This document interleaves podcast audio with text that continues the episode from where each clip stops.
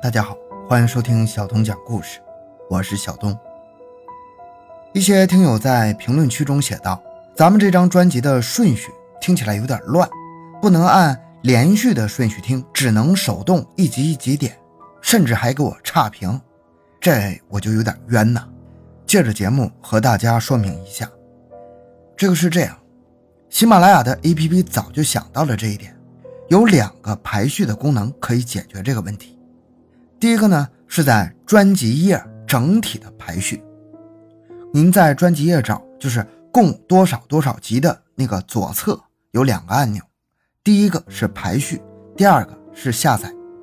但是在这里改变排序之后呢，可能在追更的时候就有点不方便了，每次得拉到最下面才能听到最新的节目。我建议您使用第二种方式，也是我一直用的方式，就是咱们刚才说的不是专辑页吗？这个是在节目页，随便点开某期节目，在封面标题的下方有五个按钮，分别是排序、定时啊，这定时我也常用，咔嚓和那个打 call，还有更多，这是五个按钮。这个排序既可以解决您按顺序收听的问题，也不耽误追更最新的节目，最新节目还是在最上面，很方便。解决完这个小问题，咱们继续今天的节目。二零一六年六月十八日，警方正在内蒙古乌拉特前旗明安镇内的所有商铺进行走访。他们所要寻找的是一种常见的蔬菜——西红柿。这些西红柿并不特别，警方更加在意的是谁曾经购买了这些西红柿。根据警方的推理。这些购买西红柿的顾客当中，有一个很可能与前一天刚刚发生的一起命案密切相关。这个人究竟是谁？他此时又在哪里呢？回到现场，寻找真相。小东讲故事系列专辑由喜马拉雅独家播出。马月是明安小学的一名教师。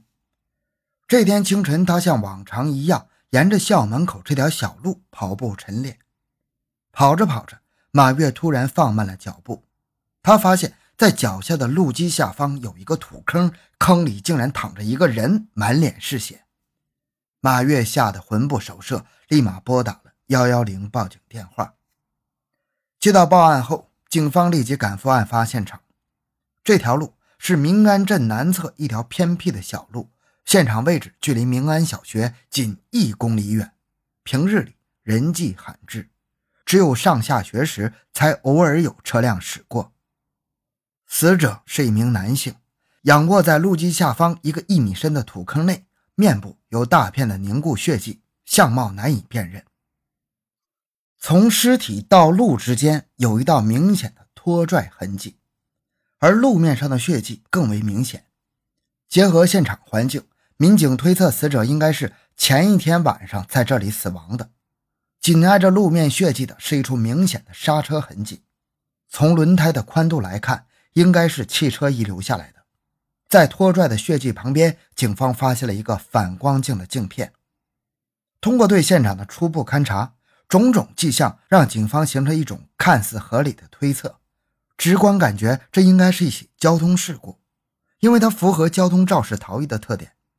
路面有摔碎的磕碰的机械碎片，又有刹车的痕迹，并且尸体滚落到路基底下。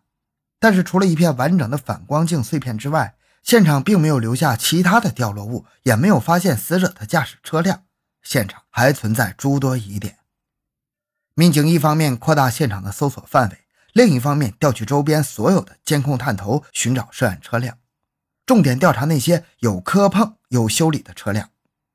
明安镇虽然地处农区，但是距离东面的包头仅二十公里的路程，北与乌拉特中旗相连，往来车辆繁杂，监控却十分稀少，这加大了警方破案的难度。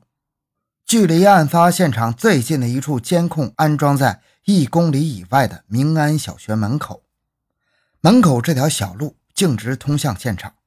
然而，在监控画面中，警方并没有发现与刹车痕迹吻合的车辆。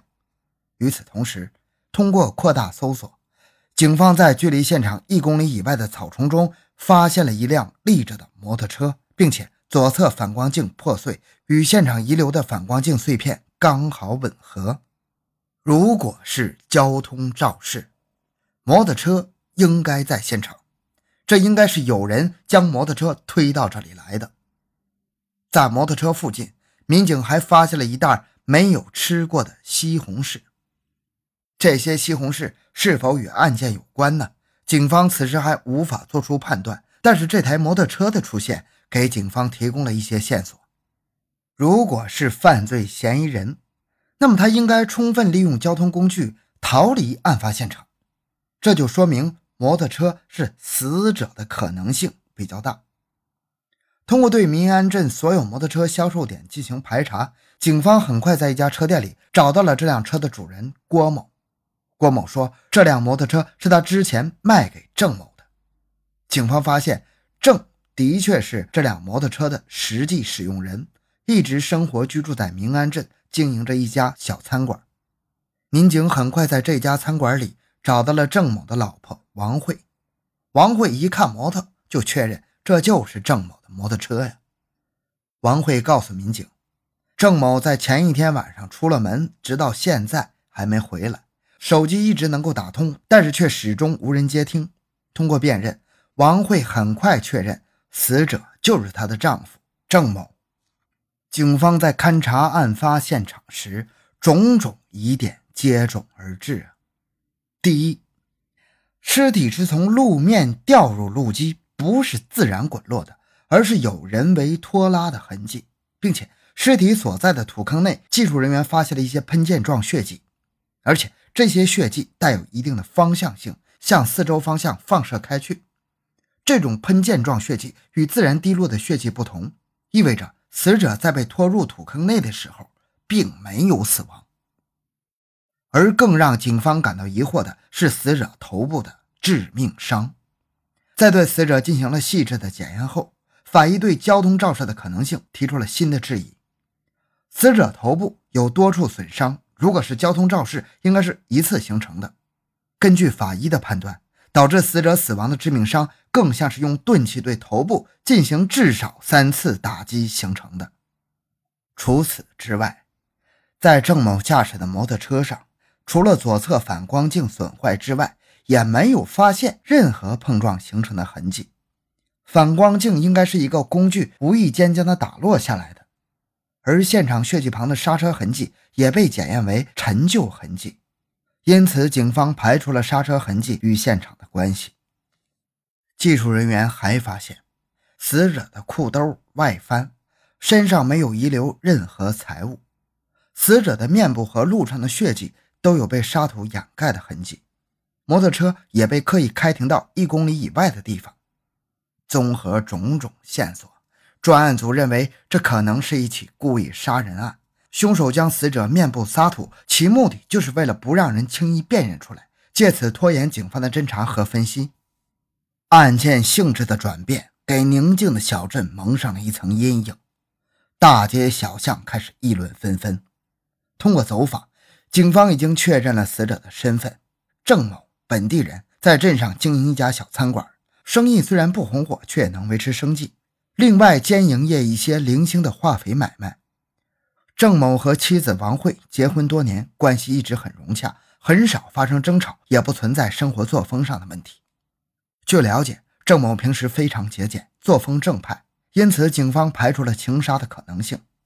难道是郑某在生意上和别人结了怨，招来横祸吗？警方发现，郑某在做生意上口碑并不好，和许多人发生过矛盾。原来郑某经常以很低的价格收购化肥，再以低于市场价的价格卖给农民。对于一些蝇头小利，也是斤斤计较，为人所诟病。案发前几天，村里有人要买化肥，郑某就对他们说：“你们先不要买，过两天我有一批便宜的化肥给你们，价格也比市场上便宜。”王慧还向警方提到，郑某曾多次向一位姓张的男子购买过化肥，并且还有一些欠款没有还给张某。案发前几天，张某也曾经来到餐馆催促郑某快点还钱，但是郑某一直没把钱还给张某，并且态度也不好。但是郑某向张某收购的化肥并不多，属于小本买卖，拖欠的货款金额也不大，似乎难以构成充分的杀人动机呀。郑某生活十分规律，平日里两人几乎一整天都在餐馆里打理生意，直到深夜。然而案发当晚，郑某在接了一个电话之后，就突然离开了餐馆。有一个人突然给郑某打电话，说是要卖化肥给他，郑某就骑着摩托车出去了。